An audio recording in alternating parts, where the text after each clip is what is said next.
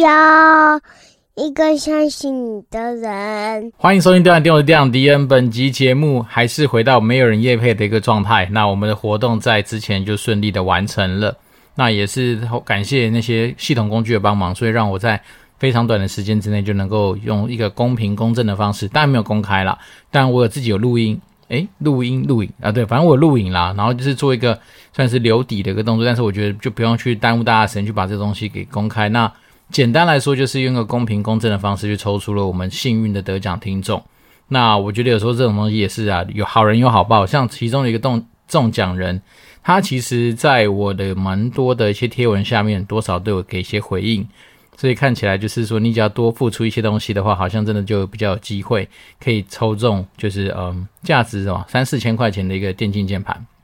不过，呃，其实在这个抽奖的时候啊，其实我那时候内心也蛮多小剧场，甚至有一些小恶魔跑出来。那时候就在想说，诶，平常我们很多听众一直持续给我们很多的支持跟鼓励，像有些。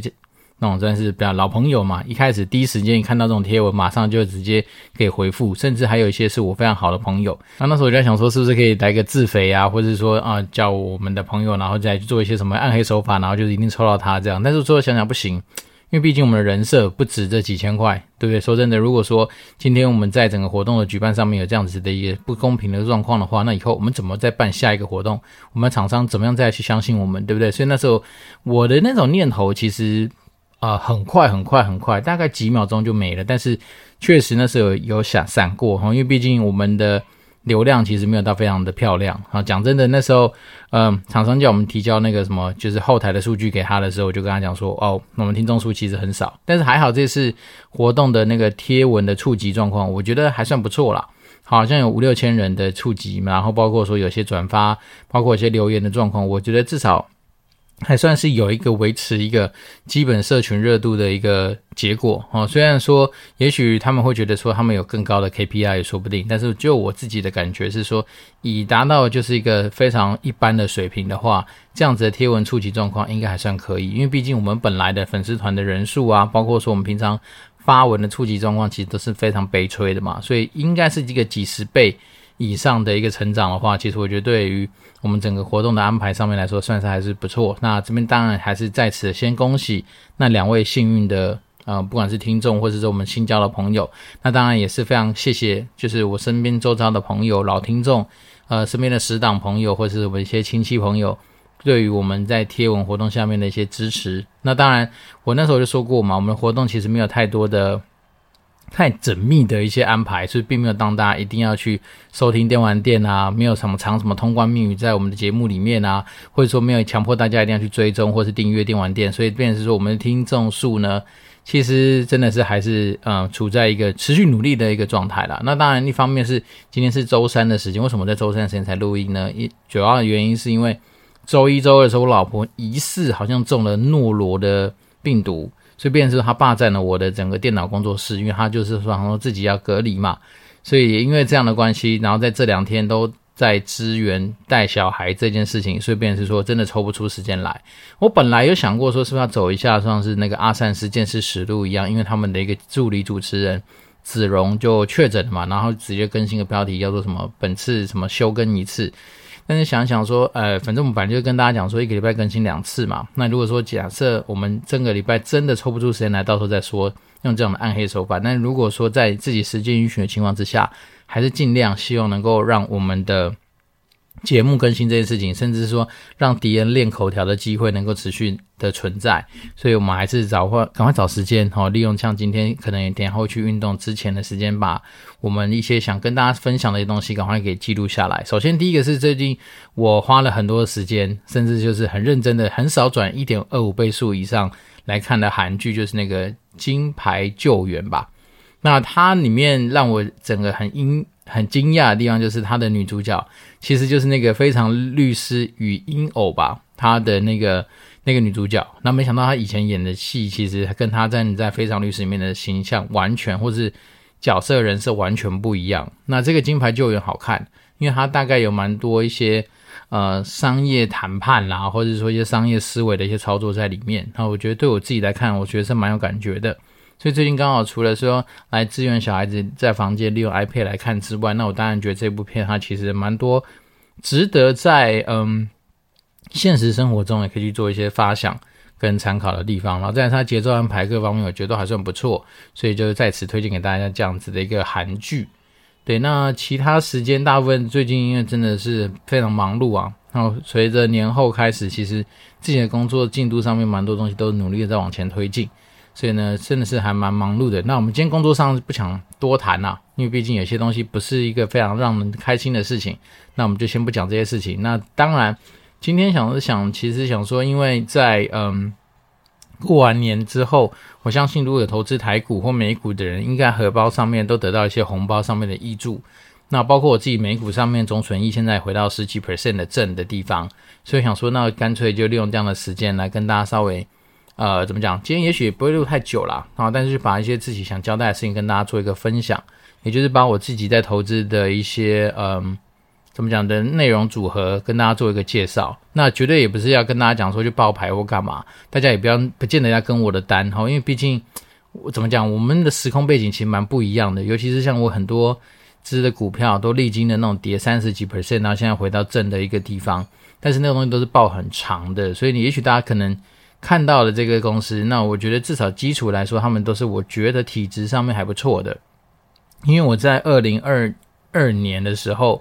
那时候就是开始美股有一些就是进入什么熊市嘛，那熊市的时候，我想说就像是之前不管是股癌或是蛮多大神们就提醒说，诶，在市况不好的时候，其实那时候应该要去。整理你的花园嘛，假设你今天的持股都是一堆花草，那当然在整个投资的过程里面，在整理花园的时候，你就是要把杂草拔掉，然后留下比较好的一些鲜花，然后持续灌溉它，这样它才有可能开出美丽的果实嘛。所以那时候我就是想法是说，那我在去年就是去无存菁的情况之下，我现在大概的手上的一个状况。好，那首先对我自己的投资组合上面来说的话，呃，大概分成几大块，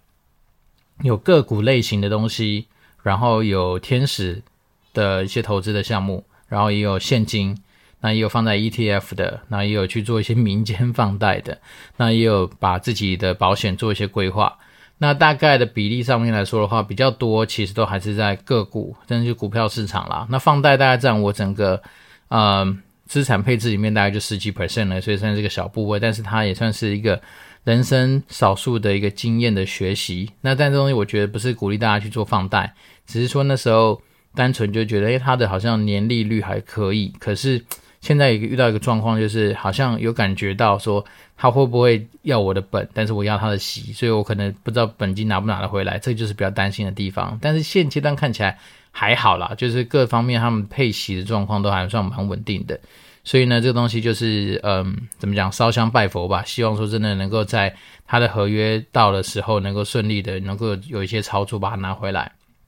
好，那这个股的部分的话，我大概都分成两块，一个就是我大概知道说我对于这个东西有信仰，那我可能就把它放得比较长，甚至我自己设定的年限可能都五年、十年这样的时间在看待它。所以这东西当然会跟很多呃是以技术现行出发的人的想法蛮不一样的，甚至有些人他就会觉得说，反正呢你就是不能跟股票谈恋爱，所以你不要去跟他讲很长的时间。但对我自己而言，我觉得有些东西就是给信仰啦，就是说你中间这边摩擦来摩擦去所产生的摩擦成本，其实还不如你买到它，你就好好的去灌溉它，然后去等待它开花结果的时候。那像我自己在美股的几个大的持股，比如说。NVIDIA 是我最大的持股，我的部位占蛮多的。那 NVIDIA 也是从前阵子有跌到负十几 percent 嘛，那到昨天结算为止是正三十九点多 percent，所以我觉得对于 NVIDIA 来说，因为毕竟买的时间早嘛，那以前都陆陆续续买，所以变成说它当然对我来讲现在的成绩还算可以。然后再是 Tesla，然后那 Tesla 是我第二大持股。那 Tesla 的话也是历经了三十几 percent 之后，现在回到正大概呃个位数 percent 的这样的一个水位。那比较有趣的是用 eToro 嘛，因为我是用 eToro 买，所以那时候在今年一月六号的时候，我还记得那个时间点，好像一月六号、一月四号，反正就是大概放完那个就是跨年假期回来之后，第一张单打下去七十块钱，开在一百零六块，七十块美金而已，开在一百零六块，even 他现在赚了七八十 percent 也没屁用，因为七十美金实在是很悲催。不过大概这样子，就是那时候那一张是为了去补一些，就是我的投资数额，想把它变成整数。所以当然有些大单呐、就在几千块美金这样下的单，但是也有那种非常小、可很可爱的那种单子。但是大概来说，就是现在整个 Tesla 的部位也翻正了嘛。那其他的都是一些我可能对于科技股还是比较有爱，所以我对于科技股上面的投资就是相信人类嘛，因为人类的进步总是要往往科技去走，所以像是 Microsoft，然后 Apple，然后恩智浦，然后呃像是 Costco 跟 MD 都是我的持股部位里面。那另外也因为我自己有好朋友是呃本身在 Visa。工作，所以那时候一直跟我推荐 Visa，那我就觉得说，诶，Visa 跟 Master 他们两个应该都要一起去去看待它嘛，因为毕竟这种就是什么信用卡相关的业务哦，当然还有一个那个什么美国运通没投啦，所以到时候可能会把美国运通补起来。我我的想法就是说，诶，这种算是做金流方面的东西，我始终觉得这种钱就是一个蛮稳定的一个收获财。好，那如果说今天假如是不是谁特别烂的话，那我觉得其实同时给予他们发展的机会，应该算是还可以操操作的部分。所以假设每次假设我有三百块美金，那我就是各买一百块嘛。比如美国运通、Visa，然后 Master 各买一百块。那基本上我发现他们的走势其实还蛮像的啦。通常 Visa 涨，Master 就跟着走。所以我觉得这两只到现在我的获利大概就是个位数 percent。好，那再来就是像刚刚提到 Costco，Costco 其实本来就是我对它一直呀，我很欣赏它的。呃，经营的策略吧，哦，因为他们其实就是主打说，反正我在毛利率上面就是控制在一定的数额，那我透过不管是收会员费啊，或者他一些很强大的一些呃会员或是什么点数机制，所以我觉得它能够让就是呃怎么讲，始终的顾客会一直习惯在这样子一个通路体系下面，然后甚至是以前好像听说你要能够进 Costco 的厂商也不是那么容易，所以有时候他们可能在他们不管是采购啦，或者说在他们自己做一些就是。呃，厂商挑选上面有他们自己的一套，所以我个人对 Costco 是蛮喜欢的。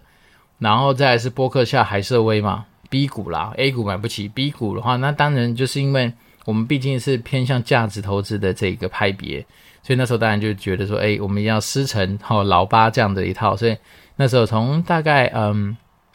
也蛮久以前嘛，就开始默默的有买一些。呃，波克夏还是会 B B 股，然后现在大概也是十几二十 percent 的获利，但它当然就是比较慢，所以它的波动幅度也不会那么大。好，然后再是台股的部分的话，我持续有在投投入，就是那个嘛普莱德哦，那个普莱德怎么讲，就是一个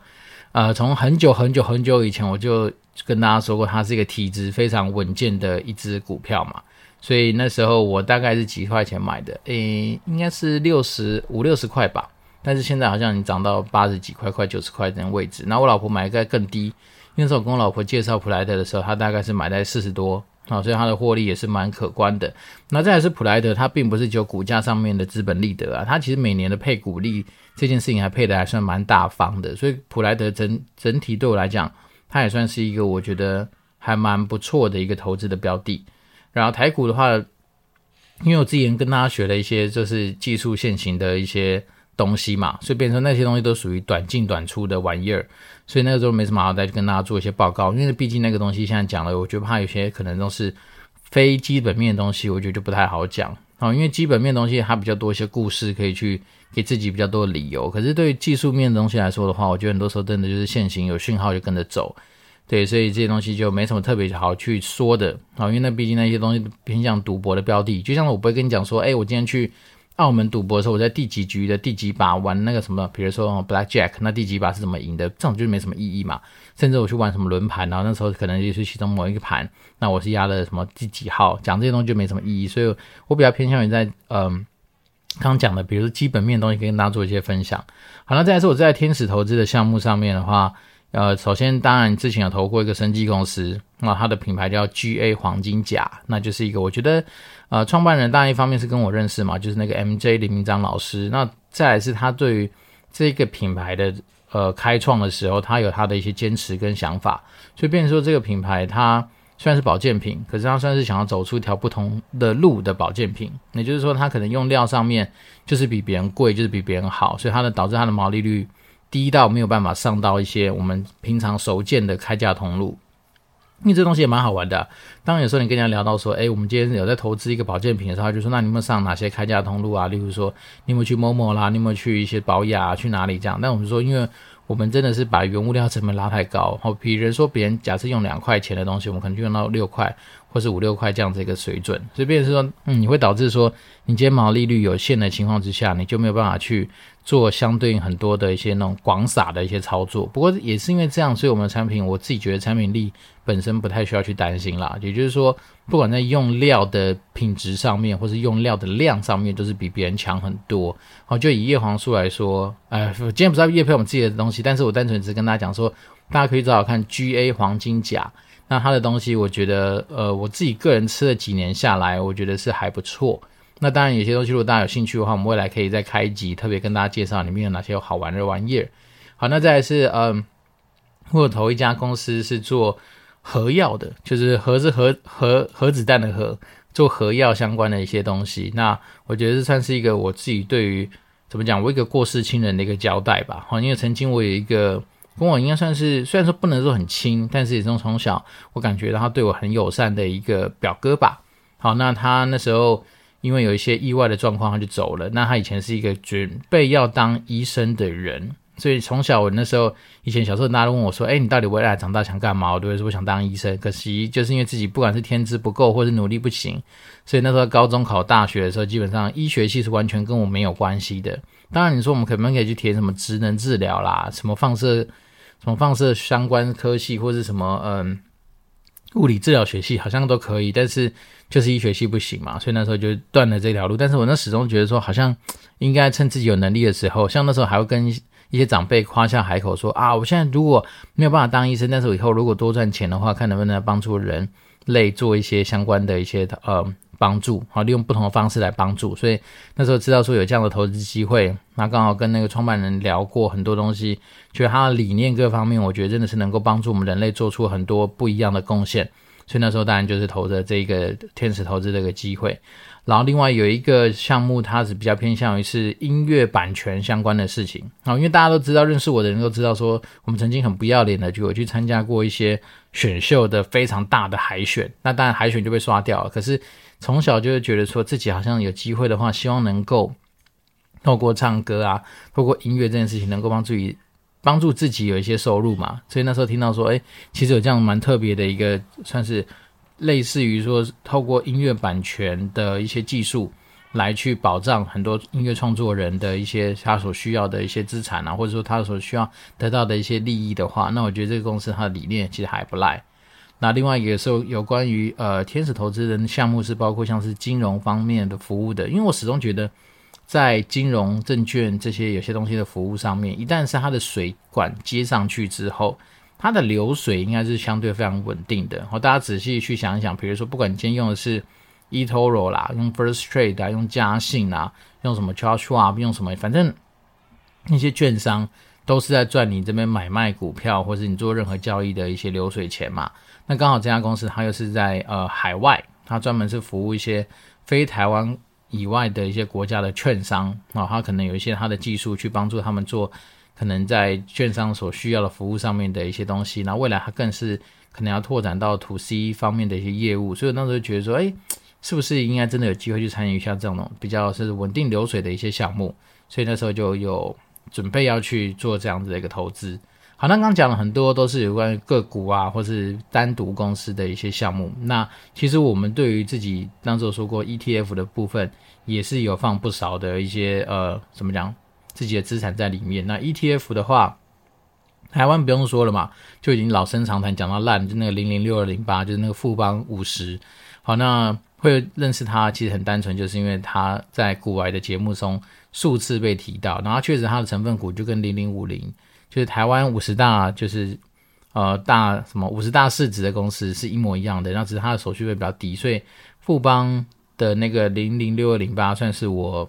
应该也算是嗯持续有在投入的一个项目，因为毕竟它就是一个不管什么台积电的形状啊，然后联发科、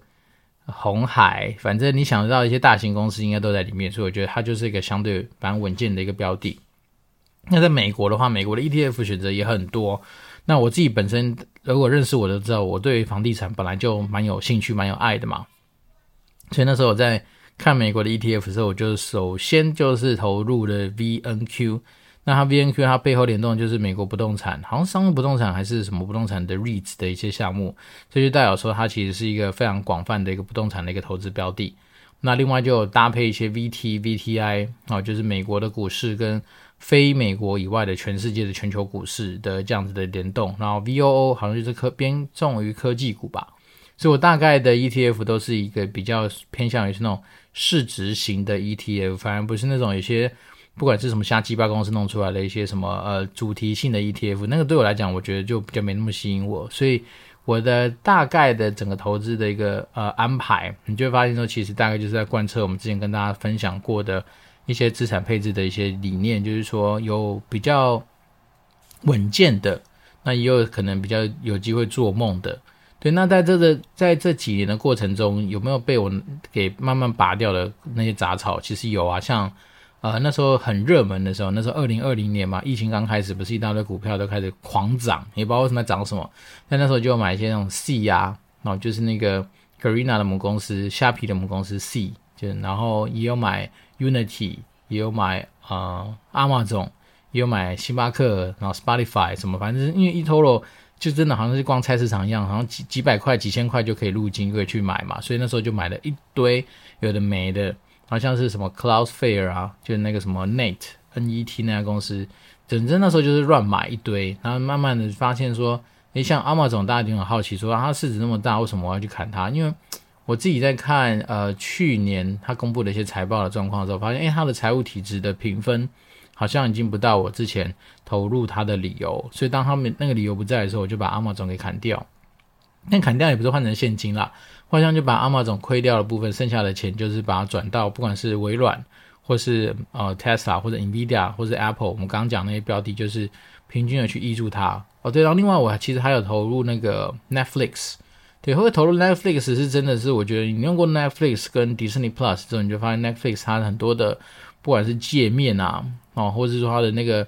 就是呃影片的选择上面，我觉得它真的是。吊打蛮多其他的地方，但是其他不管是像 HBO 啦，或是什么 Amazon Hulu，或是说其他的一些串流平台，其实都有他们的代表作。那可是当我我觉得像 Netflix 上面有很多的东西，我觉得你看不完，我就觉得就很感谢他。那再是他的 UX，就是 User Experience 或者 UI 的东西做的是非常，我觉得非常好，绝对是吊打迪士尼哦。包括说你今天要快转啊，你要干嘛，其实或是那个片单的那种。出现的方式，我觉得真的都是他们蛮强的地方。那再是 Netflix，其实也帮助很多国家的，不管是影剧或者是说一些什么制片团队上面蛮多的忙嘛。那么我想说，有时候如果你没有 Netflix 的话，我们现在应该一大堆国片你可能看不到。所以我自己是对于它也有一些特殊的情怀啦。对，那我那时候拔掉像是什么 Unity，但我们都知道 Unity 其实是。对于游戏引擎上面来说蛮重要的一家公司，可是我自己那时候也是发现它的财报似乎不是很理想，我就把它砍掉。然后阿妈总是刚讲过，那 Meta 把 Meta 那时候当然最近喷回来了嘛，它从一百出头喷到一百九十几块嘛，所以它大概涨了快一倍。但是不怎么讲，我觉得还是要贯彻自己在。呃，训练的事情就是说，你自己当初买进的理由是什么？当它的理由不见的时候，你自然就要去做相对应的调整。就算后面车开走了，那我们再重新去评估。那比如说你要你要不要重新上车，并不是说盲目的说、啊、看到价格的变化或者现在市场热度就去追，而是说还是要去找到那个当时候投资的理由。所以对于 Meta 来说，那时候我也趁着在拔杂草的时候就把它拔掉。哦，那我当然就是尽量留下一些，我觉得至少对我来讲，我去。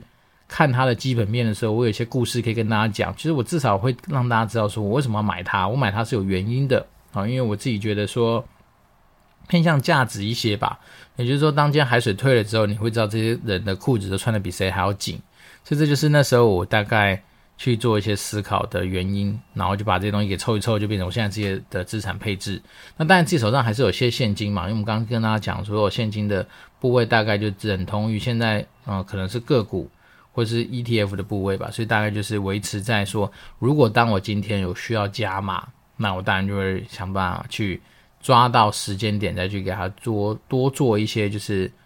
你这种这种也不是偏左侧的加码，而是说可能也许真的是给他，我觉得长期放下去的一个投资的机会啊，所以大概是经利用一些时间，简单的介绍一下我自己大概对我资产配置上面的一些想法跟规划。那其中当然是有保险啊，因为我觉得。保险它本来就是一个呃用小钱去撬动高杠杆的一个投资嘛。但我保险不是去买什么投资型保单或是什么储蓄型保单，不是单纯就是嗯意外险，然后那什么意外，然后医疗，然后寿险有买一些，然后什么重大疾病。然后残服险，哦，就是等于说我自己那时候买保险的一个想法很单纯，就是说我今天跌倒了，我需要多久时间能够站起来？我今天跌倒了，我需要多少东西能够能够站起来？但那但防癌险也有买一些，但是那时候防癌其实我自己内心有蛮多的一些想法，就是说如果今天是今天真的得癌症，那我知道这癌症的花费非常非常的贵，哦，癌症的治疗非常非常贵，那我真的会走这一条路吗？还是说其实我就是？反正呢，得癌症他们那个该保的保单会给一些钱，然后重大疾病会给一些钱。那这些算一算，是不是我其实潇洒的离开这个人世，是不是反而比我说硬要去承受那么多有的没的一些治疗，但是说结果还是这样不好，然后花了一堆冤枉钱来的好，对不对？所以那时候我就觉得说，其实这个东西就是还蛮多未来可能要去面对，或者说真的遇到的时候要去思考的一些问题。好，那我们今天这一集没有新人听众留言哦，那我在想说要不要。因为毕竟那时候办的那个什么抽键盘的活动，还是有很多人就是觉得二晚没没有得到嘛，所以我就在想说，那我刚好看了一下啦，然后二零二三年目前目前没有人留言，所以我那时候我在思考是说，我们是不是到时候可以来办个活动，就是二零二三年抽，诶，不是抽前几个哦，也许真的是哪天灵光一闪，就是前几个留言的人。那也不用什么抽奖，我就直接送。那至于那个钱的 N 等于多少，我还在思考。那所以，变说，如果我们今天听众假设现在开始愿意留言的话，那当然未来你得到相对应的一些奖品，或者是我自己准备的一些礼物的机会就高很多。那当然已经用到这一招，就是还是希望鼓励大家能够就是留言给迪恩，然后告诉迪恩就是你自己，比如今年的一些想法啦，对我们节目的想法啦，或者说你对。你有没有哪些地方需要交流的东西？我觉得都可以透过留言来跟我们做一些互动。那我当然会觉得说，毕竟有一些主题嘛，我们就会稍微省去一些我们平常去挖灵感来制作节目这样子的一个怎么讲？嗯，精神上面的消耗。好了，那我这边是电玩店，我是电玩迪，我们就持续保持联络喽，拜拜。